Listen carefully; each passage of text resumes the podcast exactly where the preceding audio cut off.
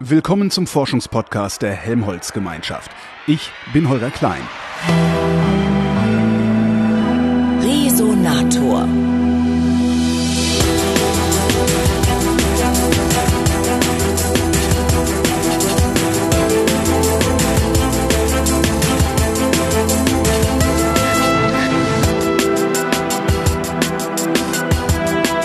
Ich bin rausgefahren nach Heidelberg. Alle, die in der Nähe von Heidelberg wohnen, fragen sich jetzt, was ich mit raus meine.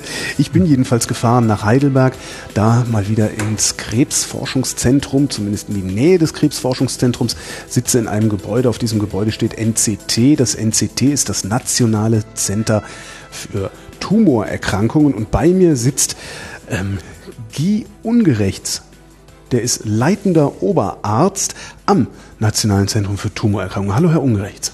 Hallo, grüße Sie. Sie haben einen Kittel an, da steht drauf Universitätsklinikum Heidelberg. Aber ich bin am NC. Können Sie mir kurz erklären, was das NCT äh, in Bezug auf das Universitätsklinikum Heidelberg ist?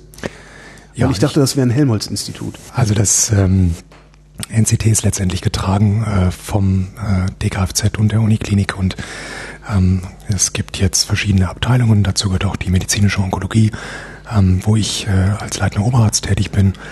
Und äh, diese Abteilung ist eben auch gleichzeitig eine Abteilung ähm, des Universitätsklinikums, ähm, so dass man sagen kann, dass hier unter dem Dach des NCTs äh, letztendlich ähm, diese größte Forschungseinrichtung oder Krebsforschungseinrichtung Europas, das DKFZ, ähm, und auch die Uniklinik Heidelberg unter einem Dach zu finden sind.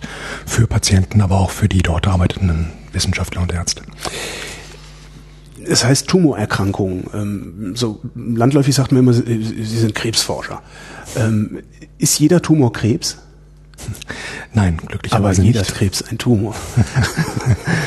auch da kann man sich drüber streiten. Okay. Ich meine, ähm, letztendlich äh, gibt es natürlich auch äh, Krebsarten, die sich jetzt nicht primär mal dadurch äh, hervortun, gerade in frühen Stadien, dass sie einen großen Tumorbalk bilden. Also von daher muss man das sicher differenziert sehen, ähm, genauso wie die ganze Erkrankung Krebs, die ja nicht eine Erkrankung darstellt, sondern ein ein sehr heterogenes Feld ist, wo es einfach ganz viele unterschiedliche Krebserkrankungen gibt, die ganz unterschiedlich verlaufen, behandelt und auch unbehandelt und die wir auch ganz unterschiedlich angehen, sowohl wissenschaftlich als auch in der Klinik von der Behandlung her.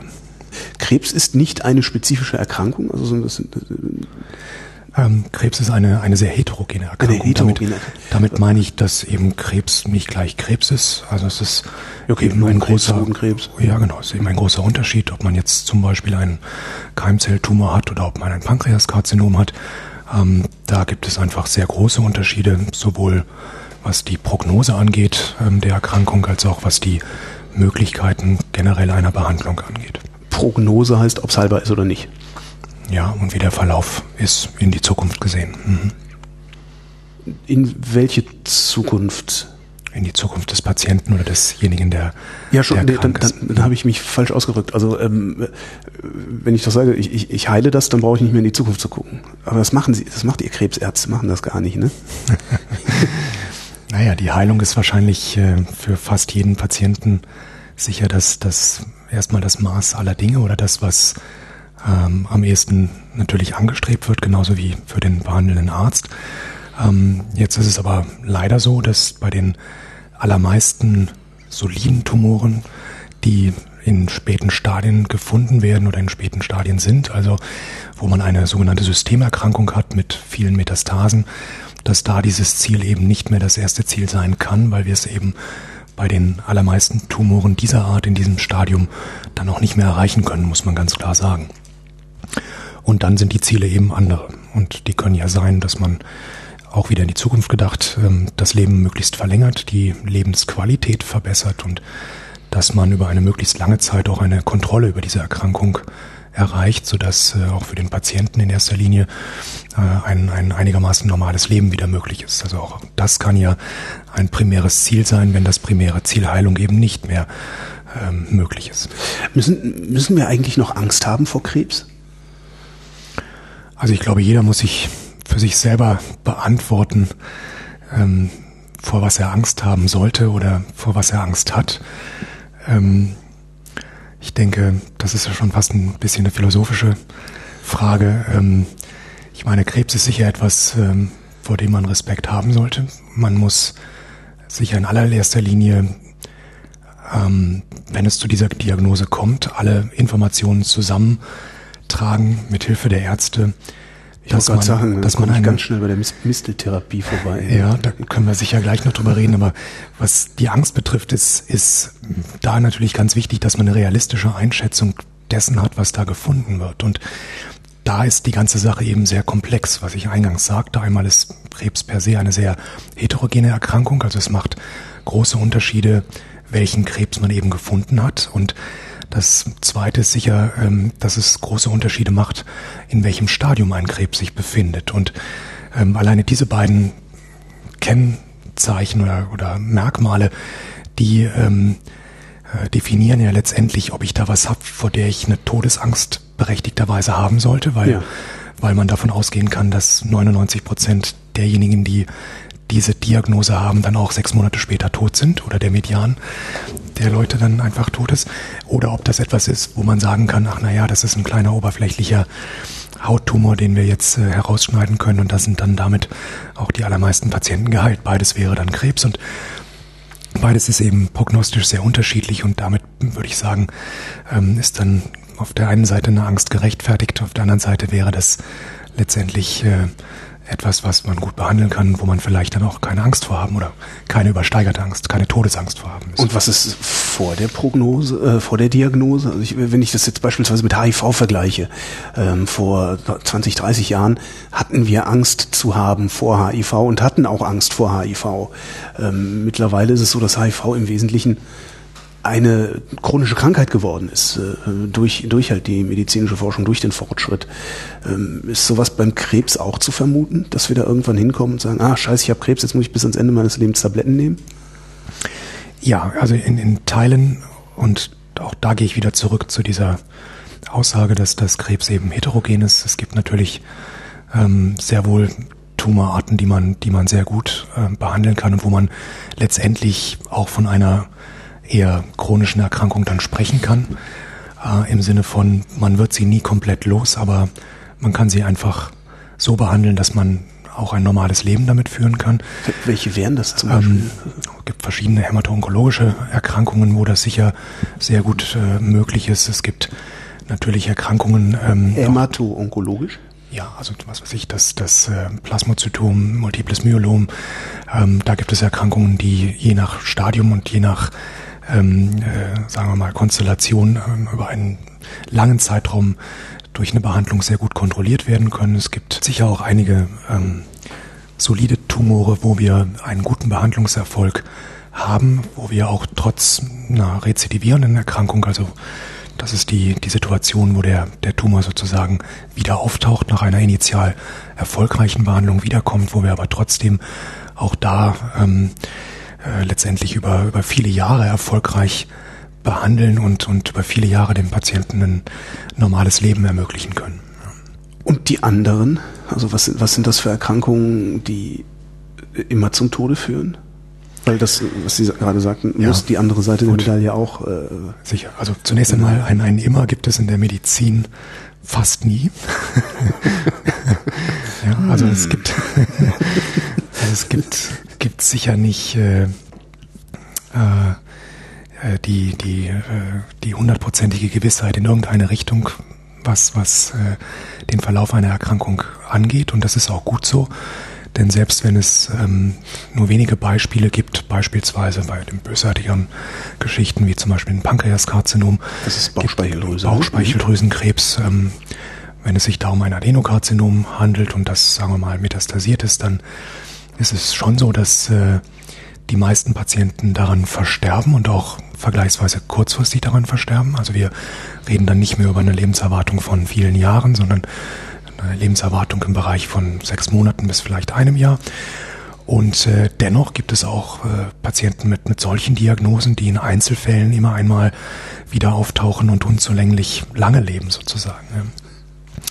Ähm, Was heißt unzulänglich? Lange? Unzulänglich, ja, Quatsch, ich meinte unzulässig wollte ich Unzulässig lange, also Genau, genau. Also im, im Sinne von, sie halten sich nicht an die ähm, Statistik, die wir zur Verfügung haben oder an die zusammengesammelten Informationen von, von bereits ähm, verstorbenen Patienten und äh, leben einfach länger als, als das Mittel dieser, dieser Patientenkohorte und äh, und wie dann, viel länger äh, reden wir da jetzt über Jahre länger oder dann auch nur wenige Monate, aber das reicht schon. Auch, auch schon das gibt es im Einzelfall. Dann muss wow. man sich natürlich immer fragen, war das auch wirklich eine korrekte Diagnose oder hatte der ja. nicht vielleicht doch wieder irgendetwas, was was dann doch nicht dem entsprach, was wir eigentlich ursprünglich angenommen haben.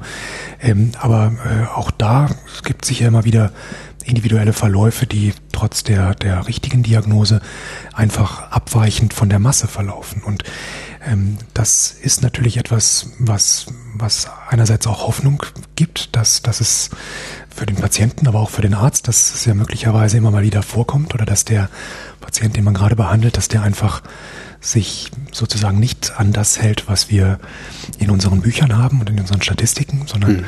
dass es uns da einfach gelingt, äh, ein Mehr an Lebenszeit, Lebensqualität und so weiter herauszuholen. Ähm, aber wie gesagt, das sind bei diesen Beispielen oder bei dem Beispiel, was ich eben genannt habe, sind das sicher Einzelfälle. Dennoch sind gerade solche Einzelfälle in der Medizin ja unwahrscheinlich interessant, weil wenn man sie versteht ähm, und richtig aufrollt, dann kann man daran lernen und dann kann man eventuell auch äh, daraus äh, dann eine effektivere Medizin über die Jahre eben ableiten. Das Ist Ihnen das schon mal gelungen? naja, also mir, mir persönlich sicher noch nicht, aber ähm, ich meine, grundsätzlich ist es so, ähm, und da ist ja auch Stichwort Immuntherapie, werden wir ja wahrscheinlich äh, noch drüber reden. Also die Idee, dass man letztendlich eine Therapie geben kann, die das Immunsystem in einer Art und Weise moduliert, verändert, verbessert, wie man es ausdrücken möchte, ähm, dass das körpereigene Immunsystem am Ende dann wieder effektiver gegen, gegen Tumore vorgehen kann. Das ist ja ein, ein zwar altes Konzept, was, was jetzt aber wieder eine Renaissance erfährt und äh, man muss ja ähm, dazu auch grundsätzlich sagen, ähm, maligne Transformation, also das Entstehen von, von Tumorzellen, das passiert ja in jedem Menschen im Grunde jeden Tag und wir bekommen aber nicht alle die Diagnose Krebs am Ende, ähm, sondern unser Immunsystem in der Regel ist dazu befähigt, äh, diese fehlgelaufenen Zellen oder diese maligne transformierten, neu entstandenen Krebszellen dann auch äh, erfolgreich aufzuspüren und diese dann zu vernichten, aus dem Körper zu entfernen. Und ähm, dieses Grundkonzept, dass das Immunsystem das tatsächlich äh, kann, dazu in der Lage ist, das zeigt uns ja eigentlich, dass das ähm, diese Immuntherapie vom Konzept her äh, funktionieren kann. Und jetzt muss man einfach äh, immer besser verstehen und da helfen eben vielleicht auch diese Patienten, ähm, die so lange äh, leben, ohne dass wir bislang komplett verstehen, warum. Ähm, weil wenn man da das Immunsystem oder die Art der Immunantwort ähm, äh, charakterisiert, dann wird man vielleicht feststellen, dass dass man an der Stelle äh, lernen kann und dass man davon vielleicht dann auch äh, tatsächlich Dinge ableiten kann, die man dann wieder im Labor untersuchen kann ähm, und äh, damit eben neue Konzepte generieren kann. Ist das tatsächlich so einfach, dass man sagen kann, Krebs ist, wenn das Immunsystem es nicht mehr schafft, die äh, falschen Zellen rauszuschaffen? Ähm, also ist dann das also, Immunsystem zu schwach oder sind die Zellen zu stark? Also Krebs kann das Ergebnis davon sein oder ja. ähm, offenbar ähm, ist zumindest bei den Krebspatienten ja ähm, diese immunologische Abwehr nicht gelungen. Und äh, da gibt es möglicherweise unterschiedliche ähm, oder es gibt ganz sicher unterschiedliche Entstehungsformen natürlich von Krebs, ganz unterschiedliche Gifte, Noxen, die dafür verantwortlich sind oder auch genetische Grundlagen dafür. Aber letztendlich ähm, kann man kann man sicher sagen, dass äh, ähm, der der Krebs, wenn er denn entsteht, ähm, offenbar ähm, toleriert wird und dass das Immunsystem ähm, quasi ähm, ja, tolerant ist gegenüber dem, was da wächst. Und äh, die Gründe dafür können natürlich vielfältig sein, aber das ist erst einmal die Situation, also das äh, Krebsgeschwulst ist gewachsen, es ist existent und ähm, bei den Tumorpatienten, die dann eine fortschreitende Erkrankung haben, ähm, ist das dann irgendwann in der Regel dann ja auch eine Einbahnstraße. Also der Tumor wächst immer weiter, er streut möglicherweise und das Immunsystem kriegt einfach keine Hand mehr drauf, kann die Kontrolle alleine nicht mehr zurückerlangen. Äh, reden wir doch mal über die Immuntherapie, äh, die Sie gerade angesprochen haben. Äh, das klingt jetzt so, als wäre das der Versuch, das Immunsystem tatsächlich an, an bestimmten Stellen mit bestimmten sehr scharfen Waffen auszustatten, um die Hand wieder drauf zu packen auf den Tumor, der da schon vor sich hinwächst. Habe ich das richtig verstanden? Ja, ähm, es gibt. Vielleicht müssten wir jetzt erstmal erklären, wie das Immunsystem funktioniert. Ne? Ja, einmal, einmal, das ist natürlich sicher, sicher eine sehr, sehr grundlegende, grundlegende ähm, ähm, ja, Voraussetzung dafür, dass man die ganzen sehr unterschiedlichen ähm, Therapien versteht. Man kann vielleicht schon mal einleitend sagen, dass die Immuntherapie, genau wie der Krebs, äh, eine sehr heterogene äh, Angelegenheit ist. Das heißt, so ein bisschen fühle ich mich als säße ich beim Anwalt. Aber Nein, aber es ist eben sicher nicht so, dass man von der Immuntherapie sprechen kann oder sollte, sondern ähm, es sind einfach sehr, sehr unterschiedliche Ansätze. Ähm, gibt ja historische Ansätze mit mit äh, dem Versuch, äh, Dreck in Wunden zu reiben, um, um äh, das Eitern der Wunde äh, zu, zu befördern, in, unter der Vorstellung, dass, dass damit äh, letztendlich die Heilung auch, auch äh, ähm, forciert werden kann. Der, die Idee, die grundsätzliche Idee der Vakzinierung ist natürlich keine, keine neue. Ähm, und äh, ja, Antikörper gibt es natürlich auch schon, schon lange. Ähm, viele therapeutische Antikörper, die jetzt mal direkt an Tumorzellen andocken, die verhindern möchten, die äh, weitere oder das, das Wachstum oder möchten, möchten bewirken, dass das Wachstum der, der entsprechenden getargeteten Krebszelle ähm, eingedämmt wird. Also was gibt es schon seit, seit vielen Jahren. Ähm, dann gibt es äh, ganz neuartige Konzepte oder relativ neuartige Konzepte, ähm, zum Beispiel das der, der Immun-Checkpoint-Blockade.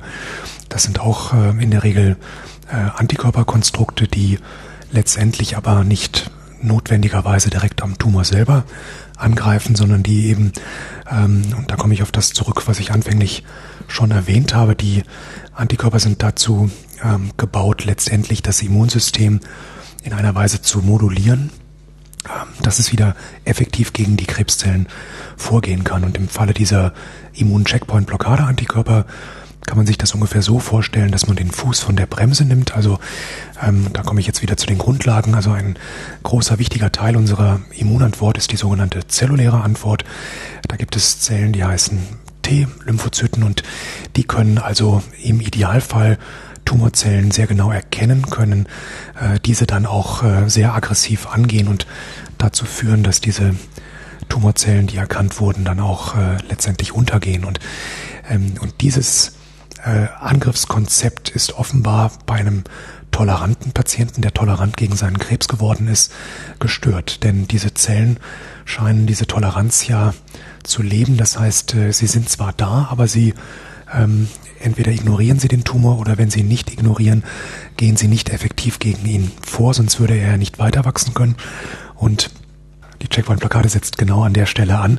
Äh, und zwar, indem sie eben, wie gesagt, nicht direkt äh, am Tumor wirkt, sondern eben an diesen T-Zellen äh, und dort an letztendlich Rezeptoren andockt, die eine negative ähm, Regulation dieser T-Zellen im äh, echten Leben sozusagen ähm, äh, zur Folge haben. Das heißt, wenn man diese negative Regulation durch diese Checkpoint-Blockade aufhebt, ähm, dann ermöglicht dieses äh, den T-Lymphozyten wieder eine, ein erfolgreiches Arbeiten und man kann idealerweise dann das heißt, man, eine normalerweise werden sie daran gehindert, durchs Blut zu marodieren und äh, sie machen sozusagen die Fußfesseln ab.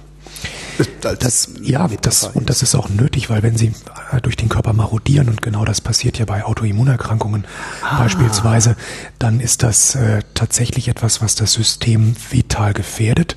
Dann können diese T-Zellen natürlich gegen körpereigene Strukturen vorgehen. Sie können ganze Organe vernichten, sie können den Darm auflösen, können die Leber auflösen, Strukturen im Gehirn angreifen. Also sie können grundsätzlich gegen alles, was, was, äh, was selbst ist und was, was ähm, zum System des Körpers gehört, ähm, letztendlich attackieren. Und aus diesem Grund sind eben diese T-Zellen so streng reguliert und die brauchen ähm, verschiedene negative Regulatoren, damit eben dieser Supergau, dieser autoimmune Supergau eben nicht passiert. Das heißt, das ist äh, aus diesem Grunde eben evolutiv offenbar entstanden und vorgesehen und auch eben notwendig. Und jetzt gilt es einfach mit diesem Medikament dieser Checkpoint-Blockade auf eine ähm, sehr effiziente Weise, aber auch vorsichtige Weise, ideal muss man versuchen, äh, letztendlich den Fuß von dieser Bremse zu nehmen, äh, aber ähm, idealerweise eben nur so weit, dass man eben nicht ins Gegenteil verfällt. Wie machen Sie das? Wie, wie halten Sie die Balance? Äh, oder gibt es, sind es einfach nur 100 äh, verschiedene Bremsen und Sie lösen nur eine? Ja, das ist ganz schwierig. Das sind in der Regel ja humanisierte monoklonale Antikörper, die schon sehr gut ähm, Strukturen adressieren. Ich sage jetzt einfach mal ein Beispiel. PD1 ähm, wäre, wäre ein Beispiel, also ein Molekül, was, was auf einer T-Zelle sitzt und was einen dieser eben erwähnten negativen ähm, Regulatormechanismen darstellt. Und wenn ich dort blocke, dann ähm, habe ich eben ein weniger an negativer Regulation ja. in dem Moment. Und dann wäre die Idee, dass die Tumor, die T-Zelle loslegen kann und äh, gegen das, was sie erkennt, eben idealerweise die, die Krebszelle ähm, vorgehen kann. Und genau an der Stelle ist es eben so, wenn jetzt ähm, diese T-Zelle quasi aus dem Ruder läuft, also sprich an der Krebszelle vorbeischwemmt und sich einfach mal ähm, die nächste Leberzelle, nächste gesunde, nicht maligne transformierte Leberzelle äh, vornimmt, ähm, dann äh, kann das äh, eine schwere Autoimmunhepatitis zum Beispiel, also eine Leberentzündung hervorrufen, die dann auch tatsächlich zum Tode führen kann. Und, ähm, und bei diesen Medikamenten ist es einfach äh, auch tatsächlich deutlich schwerer, ähm, diese auszutitrieren ähm, im, im Vergleich zu den herkömmlichen Substanzen, weil es gibt ja diesen alten, ähm, diese alte äh, medizinische Weisheit, äh, die Dosis macht das Gift und ja. wir müssen einfach nur ähm, die richtige Dosis, das richtige ähm, sagen wir mal, Dosierungsfenster finden, um eine wirksame Medizin einerseits zu haben, auf der anderen Seite aber kein Gift zu produzieren, dem Körper nicht zu schaden und, und äh, diese, diese modernen Substanzen, insbesondere die Checkpoint-Blockade-Antikörper, die folgen nur sehr bedingt diesen in Anführungsstrichen alten Regeln, die für, sagen wir mal, herkömmliche Substanzen gelten. Da kann also auch äh, wirklich vergleichsweise extrem wenig dieser Substanz eine, eine starke Haupt-, aber auch eben eine starke Nebenwirkung hinter sich ziehen. Ähm, und das andere ist, dass auch der zeitliche Verlauf der, äh, ja, sagen wir mal, Haupt- und Nebenwirkungen, beides, ähm, der ist ein ganz anderer, äh, als wir den so kennen von den herkömmlichen Substanzen. Also bei einer Chemotherapie, da je nach Grunderkrankung wieder, da kann ich relativ schnell, zum Teil in wenigen Tagen oder Wochen, einen klinischen und auch bildgebenden Erfolg nachweisen, weil man einfach durch ein starkes Gift eine große, deutliche Zytoreduktion, also ein weniger werden der malignen Zellen erreicht und gehen vielleicht auch noch die Haare aus. Also ich sehe einfach sehr schnell, was passiert, habe sehr schnell diesen Zusammenhang. Ich habe ein Medikament gegeben und ich sehe jetzt eine Wirkung, ähm, habe ich sehr schnell hergestellt. Und ja, und bei diesen, bei diesen neueren Substanzen wie den Checkpoint-Blockade-Antikörpern kann es sehr wohl sein, dass erste Effekte positiv oder negativer Art erst Wochen oder gar Monate nach der Applikation äh, entstehen und zum Teil ein halbes Jahr nach, nach Antikörpergabe kommt dann ein Patient und hat eine Entzündung des Darmes beispielsweise. Oder auf der positiven Seite gesprochen hat ein, ein sehr äh, spätes Ansprechen. Also wir machen ein erstes Bild nach, sagen wir mal, zwei, drei Monate nach der ersten Gabe dieser Antikörper und wir sehen, oh, der Tumor wächst ja weiter, es wird ja alles größer, helle Aufregung und, äh, und dann sieht man vielleicht nach vier, fünf Monaten, dass auf einmal der Tumor anspricht und an vielen Stellen kleiner wird. Auch diese sehr ungewöhnlichen, für, für klassische zytoreduktive Substanzen sehr ungewöhnlicher Verlauf, den sehen wir einfach äh, bei, diesen, bei diesen neuen Substanzen jetzt. Wie reagieren da die Patienten drauf? Also was, sagen sie den Patienten? Ich meine, klar, hier, nimm das, dann fallen dir die Haare aus. Also da merken, sagten sie ja selber, da merke ich was. Mhm. Aber hier, nimm das, ähm, in, in, einem halben Jahr können wir erstmal nachgucken, ob es überhaupt geholfen hat. Äh, das während ich weiß, dass ich eventuell was habe, woran ich sterben kann. Ähm, das würde mich in helle Aufregung versetzen. Also nach meiner Erfahrung ist, ist die Akzeptanz dieser Immuntherapie äh, extrem groß. Ja. Vielleicht auch in, in einem Maße, ähm, dass das nicht unbedingt gerechtfertigt ist. Also äh, man hat ja bei Chemotherapie immer, da schwingt ja immer mit, äh, eben wie Sie sagen, Haare ausfallen. Ja äh, man, es wird einem übel ähm, und am Ende sterben ja sowieso alle. Das ist ja immer so sehr, sehr negativ besetzt. Und ich muss mich manchmal wundern, wie bereitwillig ähm, dann doch äh, äh, oder wie bereitwillig die, die Menschen und Patienten sind, äh, äh, verschiedene Formen der Immuntherapie auf sich zu nehmen. Ähm, wobei wir dort ja eben, wie ich es eben angesprochen hatte, einen, einen ganzen bunten Blumenstrauß an Nebenwirkungen haben, die wir zum Teil noch gar nicht verstehen, wo wir Probleme haben, äh, diese auch äh, rechtzeitig zu monitoren oder, oder zu diagnostizieren, ähm, wo wir einfach durch diese auch eben erwähnten unterschiedlichen neuartigen Verläufe einfach auch umdenken müssen, auch lernen müssen, ähm, damit umzugehen. Und, und all das wird aber, weil Sie nach der Akzeptanz fragen, äh, äh sehr, sehr äh, akzeptiert. Und, und das kann man, man muss es natürlich, und das tun wir ja auch, erklären. Äh, aber es ist jetzt nicht so, dass äh, da äh, viele Patienten sagen würden, nein, das möchte ich jetzt gar nicht ausprobieren, weil ähm, weil es könnte ja sein, dass ich einer derjenigen bin, wo sich jetzt der Darm entzündet oder so. Und das liegt aus meiner Sicht daran, ähm, dass wir tatsächlich auch jetzt in der Situation sind, dass bei eben einigen wenigen ausgewählten Tumorerkrankungen, jetzt bin ich wieder an der Stelle, Krebs ist heterogen, Krebs ja. ist nicht gleich Krebs, aber wenn man jetzt mal ein paar äh, Beispiele rauspickt, zum Beispiel das maligne Melanom oder bestimmte Formen des Nierenzellkarzinoms, da gibt es durchaus ähm, große Anteile von Patienten, also sagen wir mal, mit groß meine ich jetzt 20, 25 Prozent, die auch lang andauernd komplette Remissionen, also ein komplettes Zurückdrängen der Tumorerkrankung erfahren und äh, wo wir von einigen dieser Patienten vielleicht sogar hoffen dürfen, dass das äh, über viele Jahre so weitergeht ähm, und möglicherweise, ich nehme dieses Wort immer nur sehr ungern in den Mund in dem Zusammenhang, aber wo wir möglicherweise tatsächlich sowas wie eine Heilung sogar erreichen können, ja, oder eine dauerhafte, äh, sagen wir mal, Stimulation des Immunsystems, dass es eben keinen äh, sichtbaren Rückfall dieser Tumorerkrankung mehr gibt. Ja. Und, und das ist ja eine neue Situation, die hatten wir einfach vor 15 Jahren noch überhaupt mhm. nicht. Und, und ich glaube, auf dieser Grundlage entscheiden sich einfach auch viele Patienten, zumindest die, die eben einen solchen Tumor haben.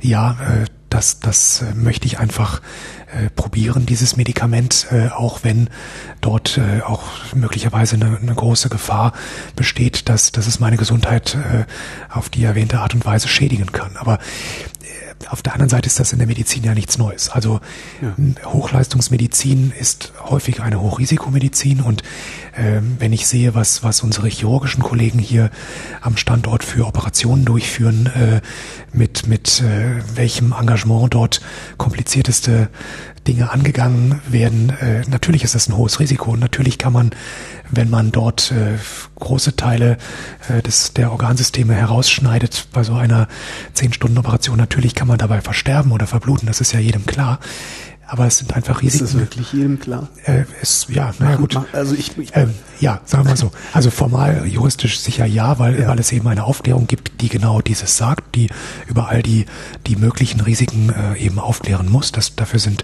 wir alle verpflichtet.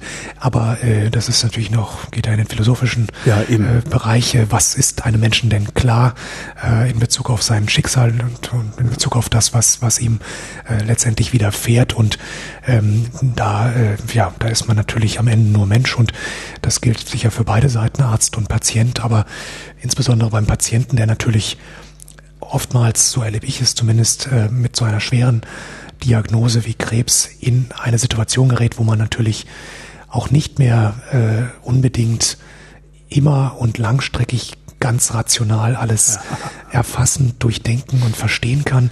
Da gibt es, ja, da gibt es ja Schutzmechanismen und, und an der Stelle, klar, muss man natürlich auch, auch wiederholt äh, hinweisen auf Gefahren und aber auch das tun wir ja. Über die normale äh, Aufklärungspflicht hinaus ist das natürlich dauerhaft Thema, weil wir den Patienten äh, schützen wollen und müssen und natürlich auch dafür Sorgen tragen müssen, dass äh, das einfach möglichst wenig passiert bei dieser Art der, der Medizin wenn Sie bei der Immuntherapie, äh, Sie sagten, im, äh, im Grunde ist es eine Impfung.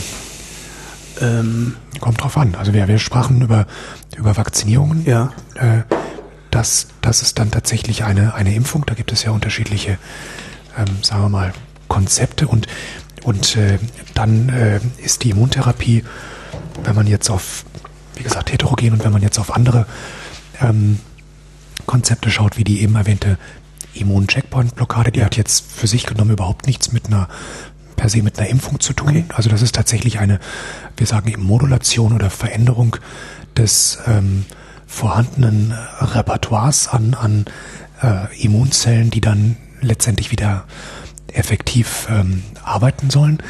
Ähm, und dann gibt es ja auch wieder nochmal andere Konzepte, die über eine einfache Impfung hinausgehen. Es gibt ähm, die, äh, sagen wir mal, ähm, wenn ich mal die, die Virotherapie nenne. Also Machen wir gleich, habe ich als extra Stichpunkt. Oh, als extra Okay, dann, dann biege ich jetzt Wo ich eigentlich hin will, ja. ist die Frage, also, also Impfen kenne ich landläufig, einmal im Jahr gehe ich halt zur Influenza-Impfung. Mhm. Ähm, wo holen Sie Ihre Antikörper für eine Impfung gegen Krebs, was es nicht wirklich ist, ich weiß, aber wo, wo holen Sie die Antikörper her? Also ist das ein, ein individueller Impfstoff? So dass der ähm, Patient seinen ja. eigenen hat, den Sie aus ihm selbst gewinnen, sozusagen? Genau, das ist ja sozusagen das Stichwort der, der Präzisions- oder personalisierten ja. ähm, Onkologie und dazu gehört natürlich auch eine personalisierte Impfung, bei der wir im Übrigen nicht die Antikörper selber geben, sondern letztendlich Peptide, kleine, kleine Proteinstückchen beispielsweise, um dann Antikörper oder auch ähm, zelluläre ähm, äh, Komponenten des Immunsystems zu stimulieren im Sinne einer Impfung, die dann wieder gegen den individuellen Tumor des Patienten ähm, vorgehen können. Und das, das kann heißt, man steht dann nicht in der Apotheke irgendwie ein Impfstoff Antikrebs. Genau, genau, weil, weil es ja individualisiert ist, kann er nicht in der Apotheke stehen mhm. an der Stelle. Ähm, bei, bei diesem Vakzinierungskonzept, was ja ein sehr modernes ist, was ja auch noch äh, wirklich in den Kinderschuhen steckt, muss man sagen. Da ist dann eben das Konzept, dass man tatsächlich schaut, wie sieht es denn individuell im Krebs oder wie sieht der Krebs individuell des Patienten, den ich behandeln möchte, aus. Und da ist im Grunde an erster Linie ähm, gefordert, dass man versteht, ähm, was steckt denn da in dem Körper, was macht denn diesen Krebs aus. Also zum Beispiel, wie ist denn das Genom, also die Erbinformation dieses Krebses auch im Vergleich zu den gesunden Zellen? Ähm, gibt es möglicherweise Unterschiede in dem Krebs des Patienten? Hat er sich verändert, möglicherweise in seinen Genen, was dann möglicherweise oder in dem Fall dann sicher ein anderes Repertoire an, an äh, Eiweißstoffen nach sich zieht und kann ich dann, wenn ich diese Eiweißstoffe ähm, zum Beispiel in der Struktur äh, vorhersagen kann. Ähm, da gibt es Ansätze, dann kann ich diese Eiweißstoffe vielleicht sogar im Labor künstlich herstellen, kann sie ähm, reinigen und dann dem Patienten verabreichen. Unter der Vorstellung, dass man ihn in diesem Augenblick dann äh, gegen seinen eigenen Krebs und nur gegen das, was sich in dem Krebs verändert hat, äh, dann impfe. Und ich bediene mich aber dabei ähm, dem vorhandenen Immunsystem. Also ich brauche ihm darüber hinaus dann idealerweise weder Antikörper noch Chemotherapie noch irgendetwas anderes zu geben, weil das körpereigene Immunsystem wird in dem Moment dann wieder neu stimuliert und äh, wird dann sozusagen intolerant. Und äh, dann kann es dann im Idealfall dann auch wieder aktiv gegen diese äh, krebseigenen Proteinen oder Eiweißstrukturen dann wieder vorgehen. Also das ist ein sehr, sehr aktueller Ansatz, der wird also in verschiedenen Instituten weltweit äh, verfolgt und äh, das ist auch ein Ansatz, der uns natürlich äh, sehr interessiert und wo wir auch äh, ähm, den, der, den wir auch sehr, sehr beforschen und äh, auch in Kollaboration mit, mit vielen Partnern verfolgen. Und ähm, da geht's in einem ersten Ansatz natürlich darum, individuell Patienten zu behandeln, aber dann auch jetzt äh, in den nächsten Jahren diese frühen Phase 1 Studien durchzuführen, ähm, die dann hoffentlich äh, einerseits erfolgreich sind im Hinblick auf wir sehen eine Wirksamkeit dieses Ansatzes. Das ist natürlich das, was, was wir am meisten hoffen. Aber äh, auch wenn es nicht klappt, müssen wir äh, bei diesen Studien immer mehr verstehen, warum es denn nicht klappt. Also letztendlich müssen wir beides verstehen. Warum mhm. hat es geklappt, wenn es klappt? Aber auch äh, in den vielen Fällen, wo äh, eine Behandlung in einer Phase 1 Studie, die ja per se oder per Definition im darauf ausgerichtet ist, erstmal die Verträglichkeit einer neuen Substanz zu zeigen und ähm, in einem ersten Blick gar nicht darauf ausgerichtet ist, die Wirksamkeit eines Medikaments äh, zu dokumentieren. Aber wir möchten natürlich auch in, in so einem Phase 1 Setting idealerweise ähm, A, eine, eine Effektivität der Substanz sehen und äh, wir möchten vor allen Dingen auch verstehen, was passiert. Und, und das ist bei den modernen Studien, die jetzt durchgeführt werden, eigentlich auch äh, sehr gut äh, adressiert, aus meiner Sicht auch viel besser als noch vor 10, 20 Jahren, wo, wo ja äh, die Maxime war, möglichst schnell in große Patientenkollektive zu gehen und möglichst eine statistische Sicherheit zu erlangen über eine große Patientenzahl. Ähm, und jetzt äh, machen wir natürlich immer mehr Ansätze, wo wir einfach auch mit wenigen Patienten ähm, Signale, Signaturen identifizieren wollen, indem wir Patientenmaterial gewinnen, also Tumormaterial. Ach so. Ähm, ja, komisches Wort, aber Menschenmaterial. wir müssen, ja, ja, das ist genau, weil, weil das uns die Maus ja eben nicht verrät, ja. ähm, weil Mäuse an dieser Stelle tatsächlich häufig lügen, müssen wir am Menschen bei diesen frühen Studien vor, während und idealerweise auch bei Progress der Erkrankung ähm, das, äh, das Tumormaterial gewinnen und dann eben schauen, äh, da komme ich jetzt auf das zurück, was ich eben erzählt habe, also hat das Immunsystem tatsächlich das gemacht, ähm, von dem wir ausgegangen sind, äh, was es machen soll, was unsere Arbeitshypothese war, Stichpunkt äh, Steckbandblockade, Antikörper, gibt es denn jetzt tatsächlich mehr und aktivere äh, T-Zellen des, des Immunsystems, die äh, in diesen Tumor hineingehen? Gibt es ein Milieu, was sich dahingehend verändert hat, dass es jetzt äh, aktiv eine Immunantwort gegen den Tumor unterstützt oder ähm, gibt es das alles nicht? Also äh, bei den Patienten, die jetzt nicht ähm, ansprechen auf die Therapie, muss man ja ähm, leider unterstellen, dass, das eben dann schiefgelaufen ist an der Stelle. Aber da müssen wir dann eben auch versuchen, an der Stelle die äh, negativen Regulatoren besser zu verstehen und einfach ein komplettes Bild dessen, was vor Ort, lokal am Tumor äh, passiert unter der Therapie, äh, das, das muss, muss identifiziert werden und das muss zusammengetragen werden. Und das machen ja nicht nur wir, das machen natürlich auch viele andere Institute weltweit. Ähm, und äh, für solch einen Ansatz braucht man aber eben nicht mehr diese riesen Patientenzahlen, sondern dort ähm, mit so einem Ansatz kann man auch durchaus mit, mit äh, einer Handvoll Patienten schon ganz wertvolle Hinweise erlangen, ob eine äh, Therapie äh, das bewirkt, von dem man geglaubt hat, dass es passieren wird. Und äh, aber, aber wenn Sie doch dann nachgucken wollen, warum es nicht gewirkt hat, also was, was die Unterschiede zwischen denen sind, wo es gewirkt hat und wo nicht, mhm. wollen Sie da nicht absurd viele Patientendaten haben? Wollen Sie da nicht riesige Datenmengen haben, um äh, da viel besser ich sag mal, ja, Muster drin zu finden? Es ist sicher so, wenn, wenn Sie einen Statistiker fragen, je mehr Patienten äh, unter vergleichbaren, äh, genau. kontrollierten Bedingungen behandelt wurden, ähm, desto, ähm, sagen wir mal, solider ist sicherlich äh, die Aussage darüber, was passiert mit dem nächsten, den wir genauso behandeln. Mhm. Das ist, denke ich, erstmal in erster Linie ähm, äh, Mathematik. Ähm, aber, äh, und das wird möglicherweise auch noch lange Zeit so sein, dass man in einem Zulassungsprozess tatsächlich äh, mehr äh, Patienten äh, äh, am Ende oder viele Patienten letztendlich einschließen muss.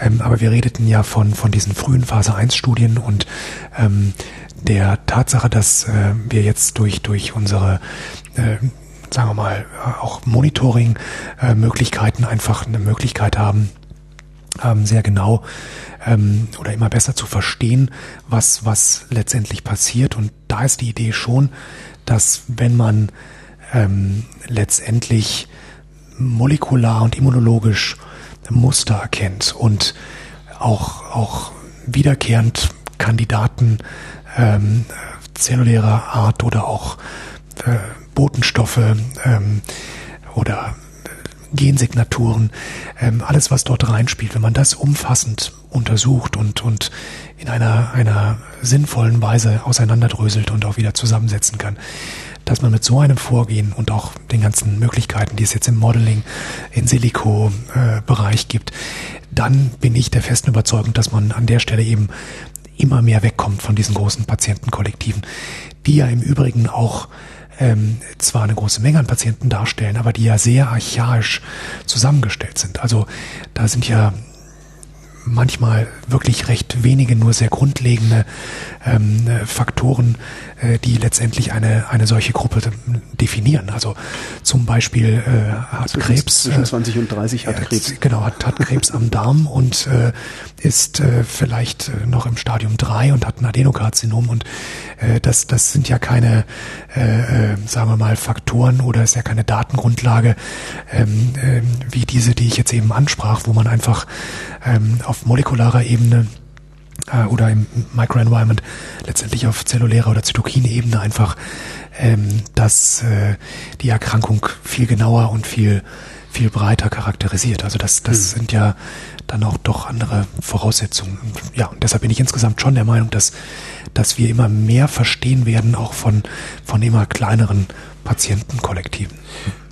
Wo kriegen Sie Leute eigentlich her, an denen Sie forschen? Oder andersrum gefragt, wie komme ich denn eigentlich bei Ihnen in die Forschung, wenn ich denke, ich würde ganz gerne äh, diesen neumodischen Kram mal an mir ausprobiert sehen? Ja, also in der Regel gibt es bei Patienten, die jetzt ins NCT kommen, es läuft ja so, dass, dass wir ähm, das NCT als eine Eintrittspforte für Tumorpatienten betrachten. Die müssen nicht viel wissen über ihren Krebs. Sie können erst einmal ins NCT kommen und werden dann sehr schnell in die richtigen Fachbereiche weitergeleitet. So, ich komme hier unten an und sage, Tag, ich habe Krebs. Äh, also, äh, ja, ja über, überspitzt gesagt ja. Und dann, dann, dann müssen Sie ähm, zunächst einmal im Ambulanzbereich eben nicht zum nächsten, zur nächsten Abteilung geschickt werden, sondern es gibt im Ambulanzbereich einfach unterschiedliche Fachbereiche hier an einem Fleck. Also beispielsweise ähm, die medizinische Onkologie, es gibt die Radioonkologie, es gibt die Hämato-Onkologen, die hier sind und ähm, Sprechstunden äh, haben und äh, so dass letztendlich oder gynäkologische Onkologie natürlich, Dermato-Onkologie, so dass letztendlich ähm, die Verteilung sehr einfach fällt in den Ambulanzbereichen und und dann äh, ist es so, dass äh, letztendlich dort die jeweiligen Experten ähm, zunächst einmal eigentlich fast immer auf den Goldstandard zurückgreifen. Also das heißt, äh, mit anderen Worten, das, was von dem wir wissen, dass es in der Regel bei den meisten Patienten ähm, eine gute Wirksamkeit hat, das ist das, was wir ähm, letztendlich erstmal nach vorne stellen in die sogenannte Erstlinientherapie in der Regel.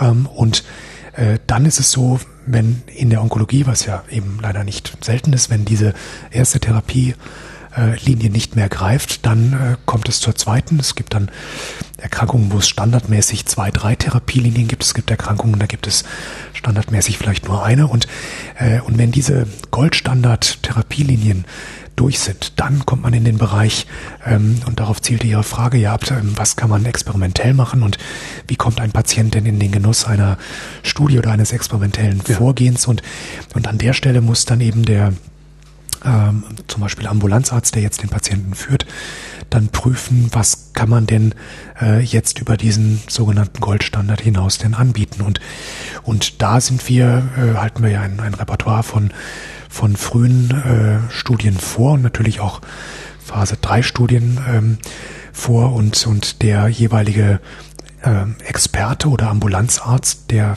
die Behandlung führt, der wird dann prüfen, was ist am, am Zentrum möglich und wird es dann gegebenenfalls auch, auch anbieten. Das ist eine, eine recht komplizierte Geschichte. Man muss natürlich gucken, qualifizieren die Patienten für eine Studie. Also ähm, ist das ein Patient, der letztendlich ähm, was die sogenannten Ein- und Ausschlusskriterien angeht, ist das jemand, der ähm, da eben reinpasst. Und äh, da werden einfach viele Fragen gestellt und das wird dann auch äh, sehr akribisch gemacht und es muss sichergestellt werden, dass äh, ein Patient einfach passt in die jeweilige Studie. Und äh, ja, und wenn das der Fall ist, dann kann es durchaus sein, dass ein Patient dann in den Genuss einer Studienteilnahme kommt. Darüber hinaus sind wir natürlich gut vernetzt mit Kollegen aus dem Innerland oder manchmal auch aus dem Ausland, ähm, wo man dann im Einzelfall zumindest sagen kann, okay, wir haben vielleicht keine Studie gerade laufen, die jetzt genau für diese Entität und ihre, ihren Tumor ähm, passt, aber ähm, es gibt jetzt in der Stadt äh, XYZ oder hier und dort gibt es möglicherweise die Möglichkeit eines Studieneinschlusses in eine andere Studie. Man muss aber nur an der Stelle vielleicht auch nochmal ganz klar sagen, ähm, wir haben ja das umgekehrte Problem, oder was heißt Problem, aber die Situation, dass äh, auch viele Patienten aus dem Ausland, auch aus dem weit entfernten Ausland, äh, USA, Russland, Afghanistan, woher auch immer, kommen und gerne äh, bei uns behandelt werden müssen, möchten, weil sie vielleicht auf der Homepage gesehen haben, wir haben, wir haben hier verschiedene Behandlungsmodalitäten, die nicht jeder hat, oder wir haben ein Studienrepertoire, was vielleicht nicht jeder hat und ähm, und das ist ja nicht immer ganz unproblematisch, wenn man fernab der Heimat äh, behandelt wird. Jetzt erstmal egal, ob innerhalb einer Studie oder außerhalb einer Studie.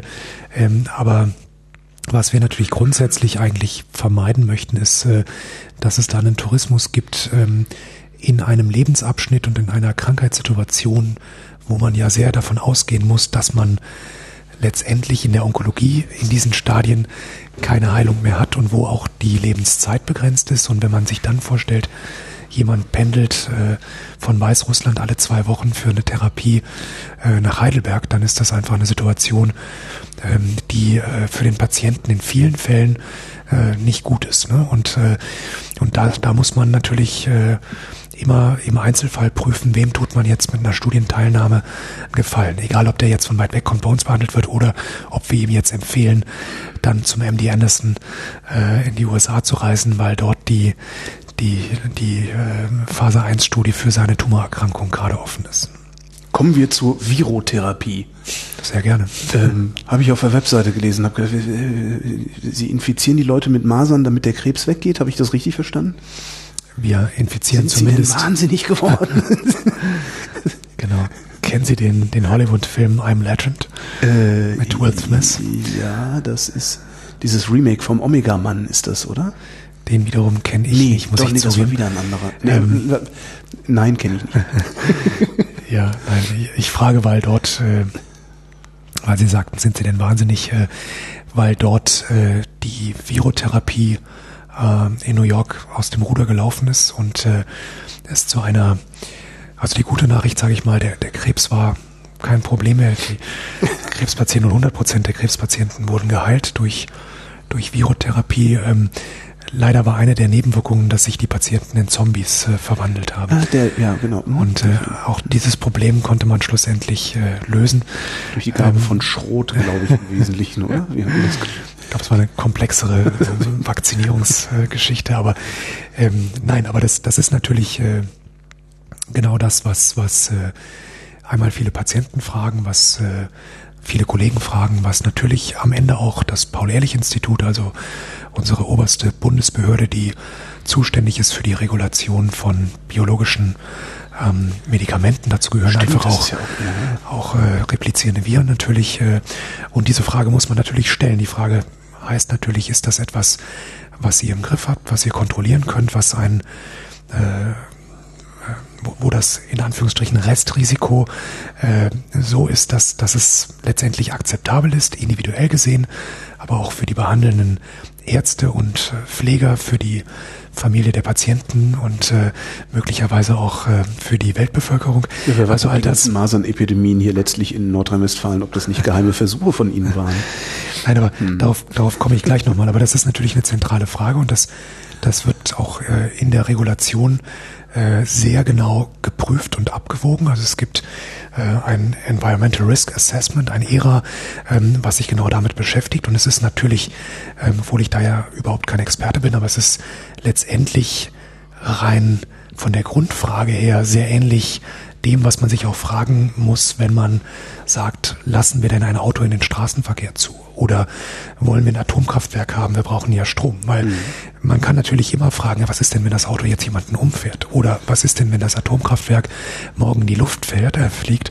Dann hat man ja in beiden Fällen eine unerwünschte Nebenwirkung, ähm, die vielleicht relativ zumindest im Fall des Atomkraftwerks beim Auto ist vielleicht nochmal anders, aber die ein gewisses Restrisiko hat. Und das kann man natürlich irgendwie in Zahlen äh, gießen und, und ausrechnen, meinetwegen.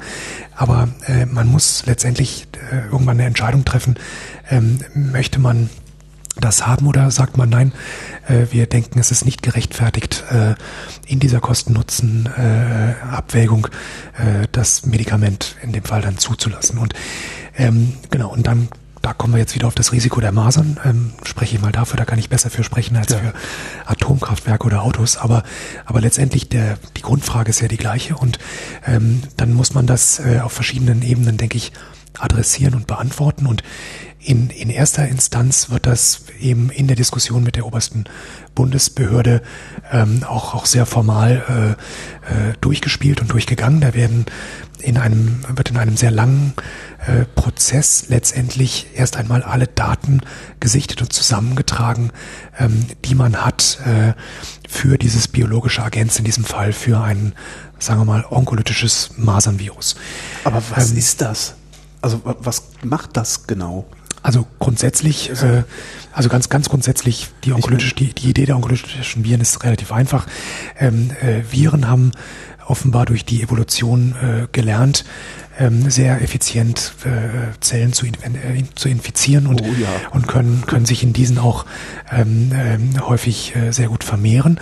Und, äh, und auf der anderen Seite, das ist halt so ein, so ein, so ein im Grunde so ein kleiner oder ein großer Battle sozusagen zwischen äh, Mensch, Tier und Virus. Letztendlich äh, äh, haben sich die äh, die, sagen wir, der menschliche Organismus und auch tierische Me Mechanismus, wie man, wie man will, ähm, äh, haben diese Organismen letztendlich gelernt, Abwehrmechanismen gegen eben diese Viren zu entwickeln. Und das hat sich äh, letztendlich ähm, äh, weiter hochgeschaukelt, dieses äh, ähm, Szenario. Und, und auf beide Seiten sind also mit, mit sehr effektiven Waffen letztendlich äh, ausgestattet, sowohl die Viren äh, als auch, auch der, der menschliche Organismus. Und, ähm, und da gibt es jetzt natürlich wieder auch da ist das Feld wieder heterogen. Und es gibt nicht die Virusinfektion oder das Virus. Und es gibt natürlich auch nicht das Immunsystem von dem einen Menschen. Also es gibt da eben auch wieder diese, diese vielen Unterschiede, aber sagen wir mal grundsätzlich sind Viren in der Lage,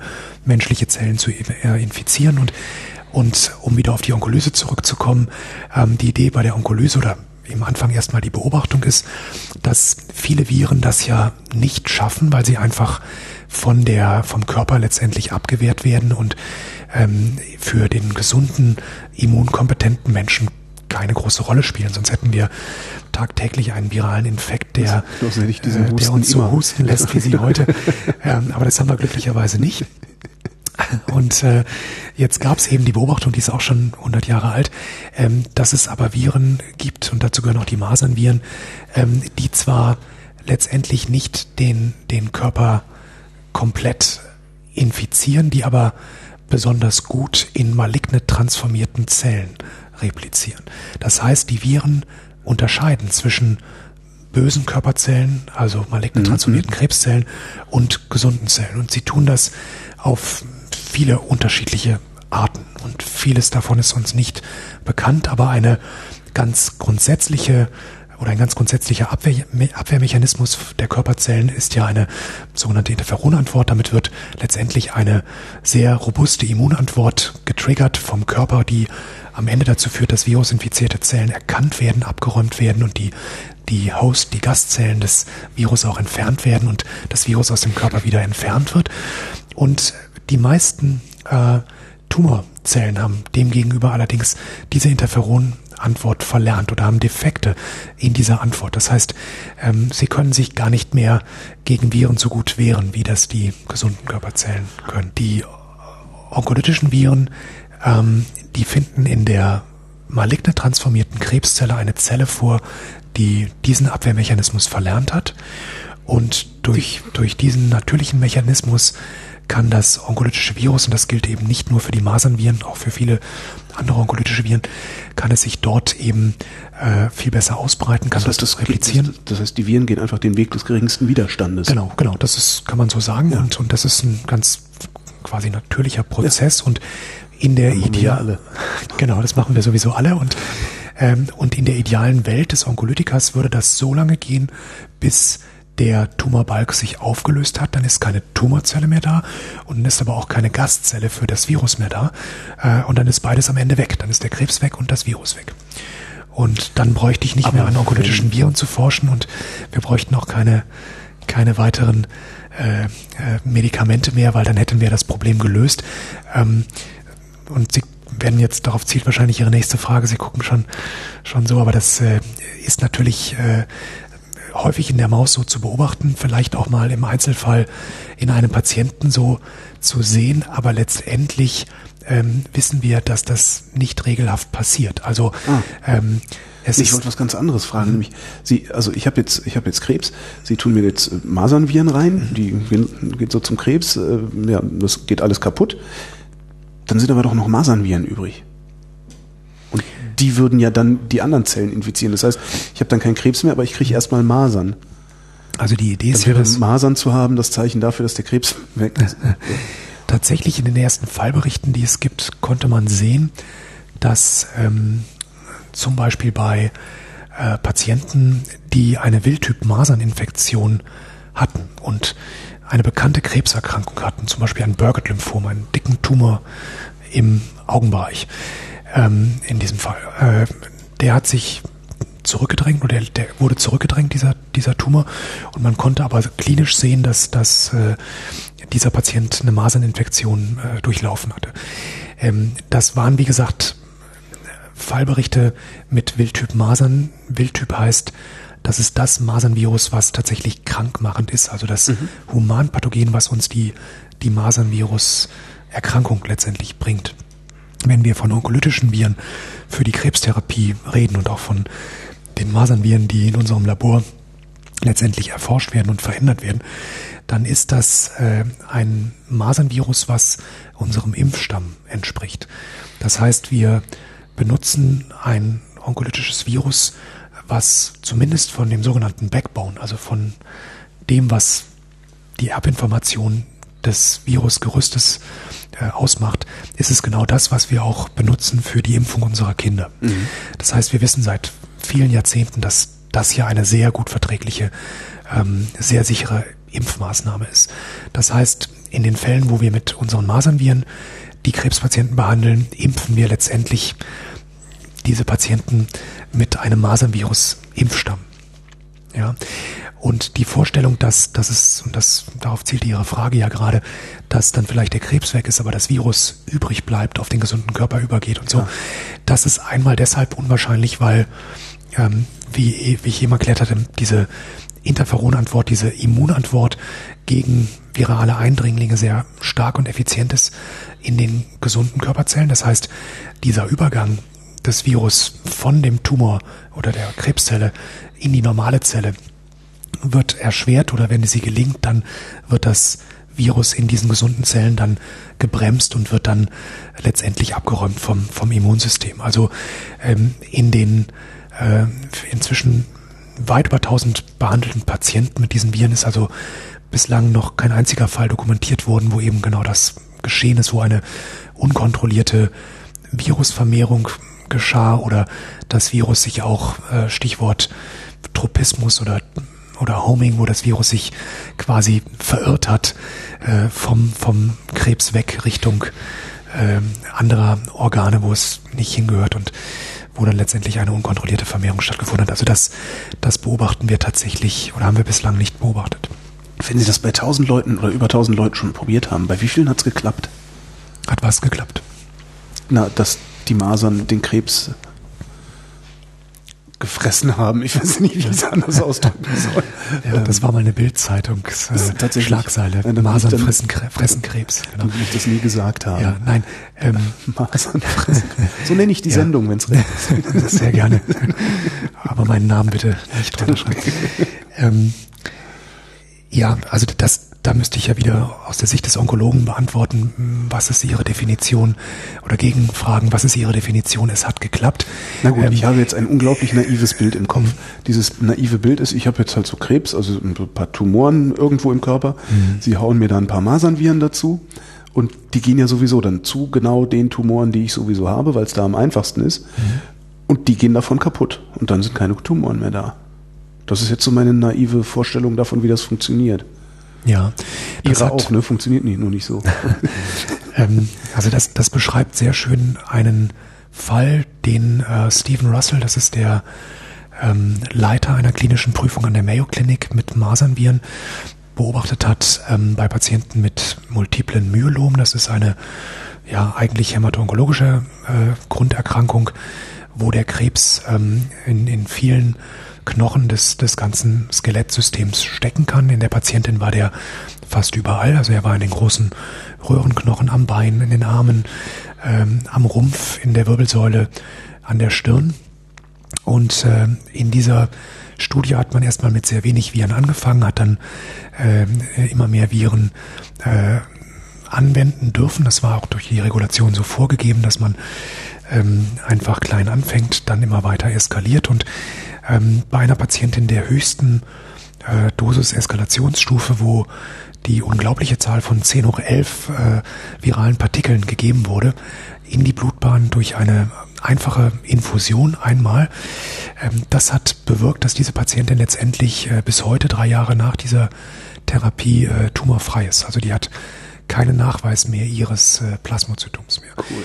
Und das, Das ist genau das coole Zeug, das, was ich- ja. Das ist äh, das, was man, was man natürlich gerne erzählt und was man einfach, äh, was als Geschichte einfach toll ist und individuell natürlich für den Patienten toll, für den Arzt toll, ähm, was aber natürlich überhaupt noch nicht die Regel ist. Also das ist, muss ich sofort hinterher schieben. Warum nicht? Ähm, ja, das, das mag ja viele Gründe haben. Also in dieser besonderen Studie würde ich sagen, ist einer der vielen Gründe, dass man sicher gelernt hat, bei diesem Tumor und bei diesem Virus und auch vor allen Dingen bei dieser Applikationsroute, also mit anderen Worten dieser intravenösen Gabe, wo das Virus, das Masernvirus ja auch mit Antikörpern und vielen auch zellulären Bestandteilen des Blutes konfrontiert wird und möglicherweise abgefangen wird, verdünnt wird und so weiter, ähm, dass dabei einfach äh, die Menge eine große Rolle spielt. Und das hat man schon mal aus dieser Studie gelernt. Und ähm, das heißt, äh, viel hilft viel in dem Moment, wo man ähm, bei dieser Grunderkrankung das Masernvirus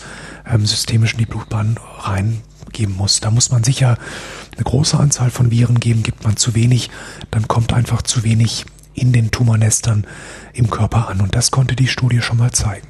Das heißt, für die nächste Studie wüsste man schon mal, dass man die Dosis erhöhen muss. Und da man ja auch gelernt hat, dass da jetzt keiner tot umgekippt ist oder dass keiner diese eben beschriebene unkontrollierte Replikation erfahren hat, auch keine Zombies entstanden sind und so weiter, ähm, dass äh, äh, das natürlich jetzt rechtfertigt, dass man äh, auch, auch bei der regulatorischen Behörde dann adressiert, dass man eine nächste Studie einfach schon mal sehr früh mit so einer hohen Dosis starten möchte. Und das ist ja die Entwicklung, die dann so ein Medikament auch, auch erfährt. Das heißt, wenn Sie eine Studie machen, dann können Sie nicht bei eben dieser regulatorischen Behörde sagen, so, ich würde ganz gerne mal gucken, wie viel ich da reinpumpen muss, damit was passiert. Sondern Sie müssen vorher schon sagen, wir arbeiten mit nicht mehr als 10 hoch 3. Oder, Ja, also sagen wir so, dass das klassische sogenannte 3 plus 3 System ist, dass man ähm, äh, immer kleine Grüppchen, eben erstmal drei Patienten mit einer vorher definierten Dosis oder Menge an Viren behandelt und, ähm, und einfach guckt, wie vertragen die das denn und wenn alles gut vertragen, dann kann ich weitergehen.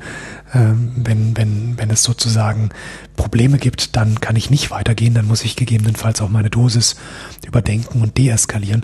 Aber das sind, das sind Standardkonzepte. Äh, ich hätte gedacht, dass Sie da freiere Hand haben, tatsächlich. ja, das, das, das ist in der Entwicklung. Also ich meine, das wurde halt jahrzehntelang so gemacht mit, mit normalen Substanzen und wir sind da auch sehr im Gespräch mit den, mit den Behörden und ähm, wir lernen ja alle immer mehr und auch im Gespräch und, und auch, auch für unsere neuen Studien kommen wir immer weiter weg von diesem klassischen äh, Eskalationsvorgehen äh, äh, und, und können zum Teil auch ähm, mit weniger Patienten auskommen, weil wir modernere Konzepte, auch, auch Dosis-Deeskalationsschemata verwenden, wo wir ähm, letztendlich eben nicht mehr an diesen alten Konzepten gebunden sind. Aber es, es ist schwer, da was Pauschales zu sagen, weil es auch wirklich darauf ankommt, ähm, was für eine Substanz setzt man ein. Und insbesondere bei den Viren ist natürlich auch ein Knackpunkt, wissen Sie, wenn- Sie einen Antikörper geben oder eine Chemotherapie, diese Substanzen vermehren sich ja nicht.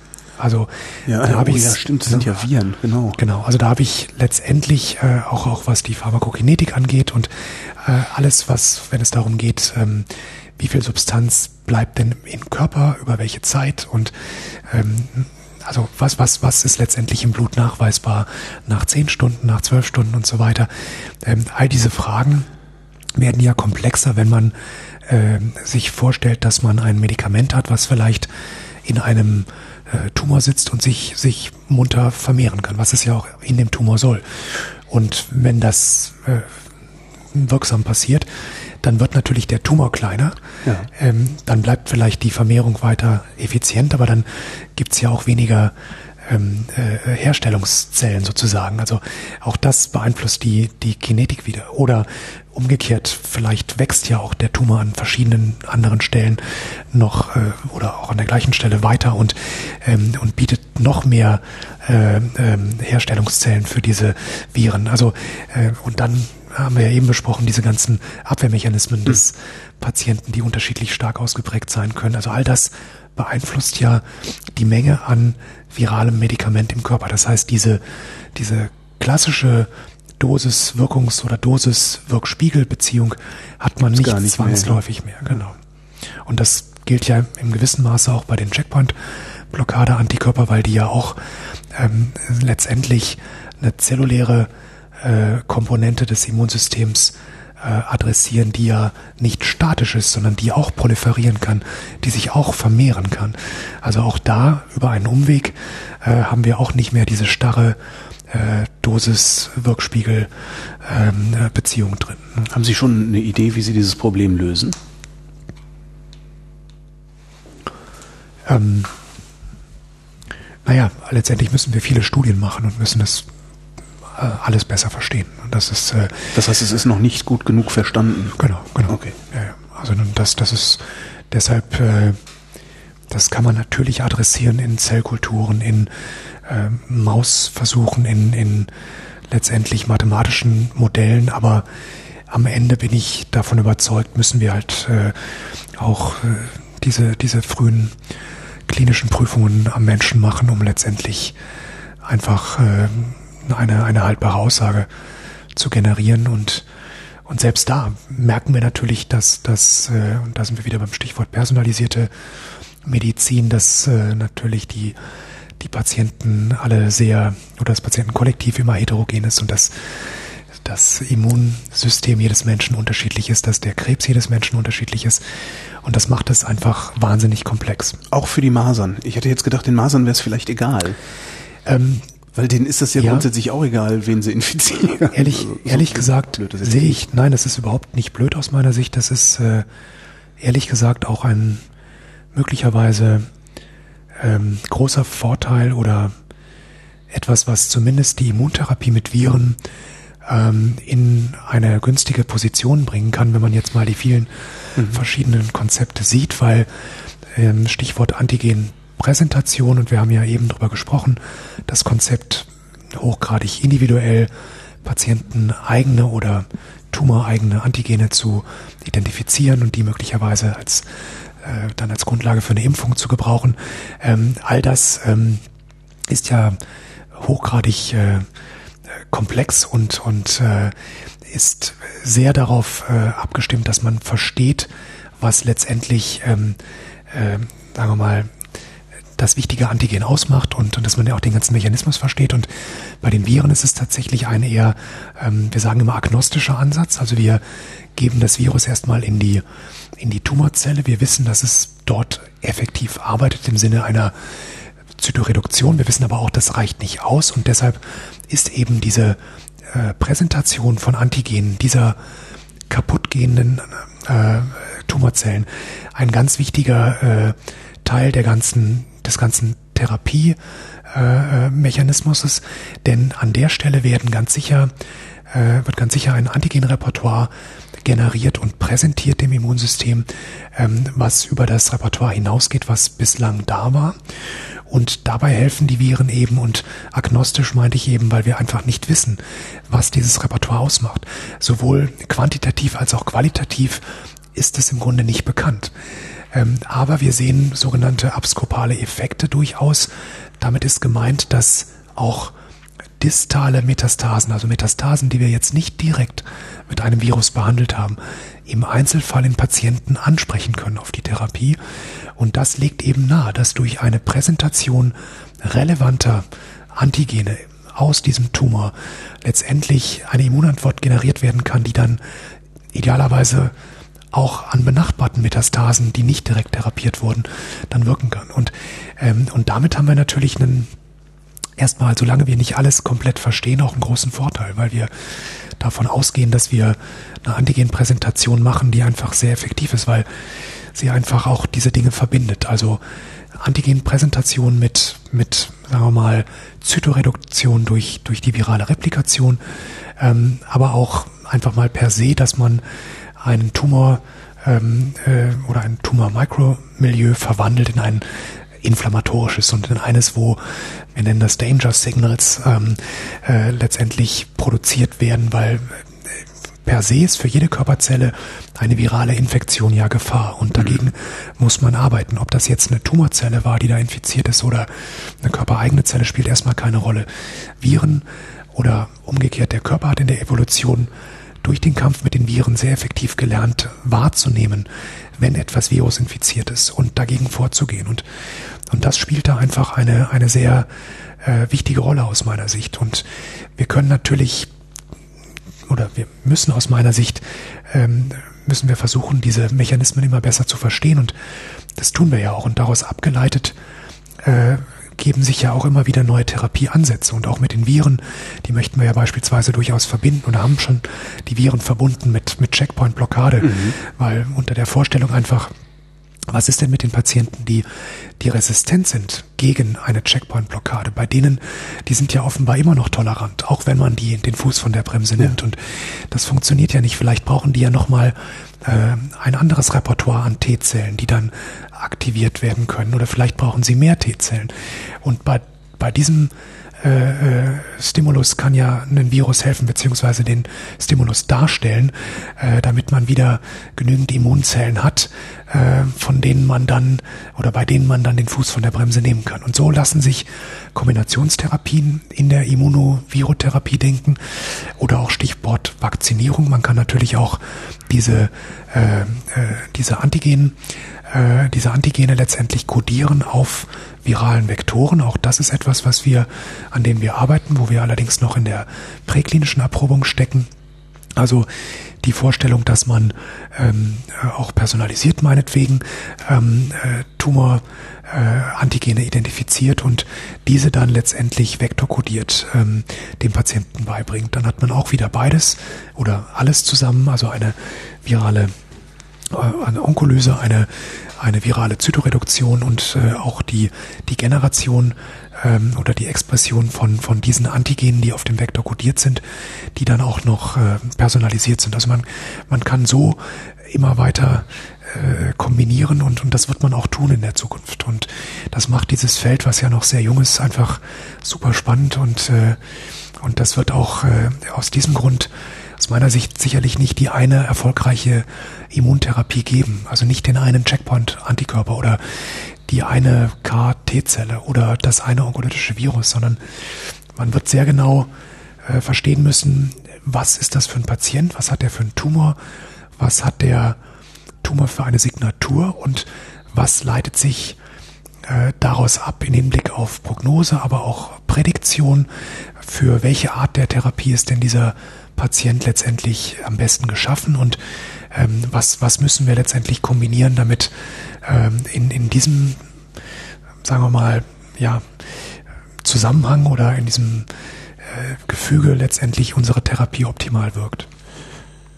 Denken Sie, dass wir in nicht allzu ferner Zukunft äh, den Krebs besiegt kriegen? Hm. Weil das klingt alles so ein bisschen hm. danach. Ja. Das klingt alles so ein bisschen danach, als könnte es zumindest eine teilweise Universallösung sein. Also ähm, es gab ja schon oft, ähm, ich glaube auch berühmte Ärzte, die, äh, wenn, wenn neue Substanzklassen kamen, Chemotherapie, 50er, 60er Jahre, gab es immer wieder äh, die, die Meinung, dass das Krebs bald äh, Geschichte sei. Und bislang war das einfach noch nicht so. Und ähm, äh, und ich, ich äh, werde mich sehr davor hüten, das heute auszurufen. Ähm, ich denke, das kann keiner seriös beantworten.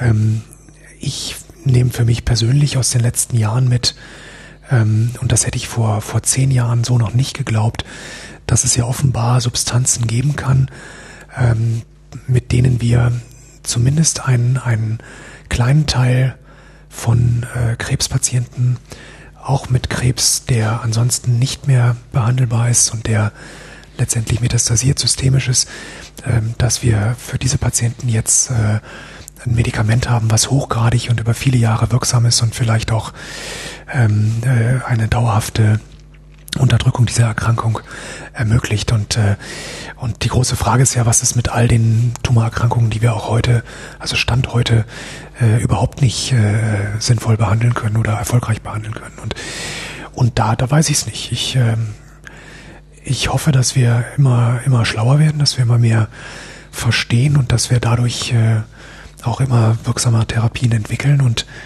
die, Immuns, äh, die Immuntherapie ist da sicher auf einem interessanten Weg. Ähm, aber wie lange das dauert und ob das letztendlich ähm, äh, in absehbarer Zeit äh, so umgesetzt wird, dass, dass man davon sprechen kann, dass das Krebs im Griff, äh, im, im Griff ist, da, da wäre ich sehr, sehr zurückhaltend. Wie ungerecht. Vielen Dank. Sehr gerne. Und gute Besserung. Ihnen auch. Danke.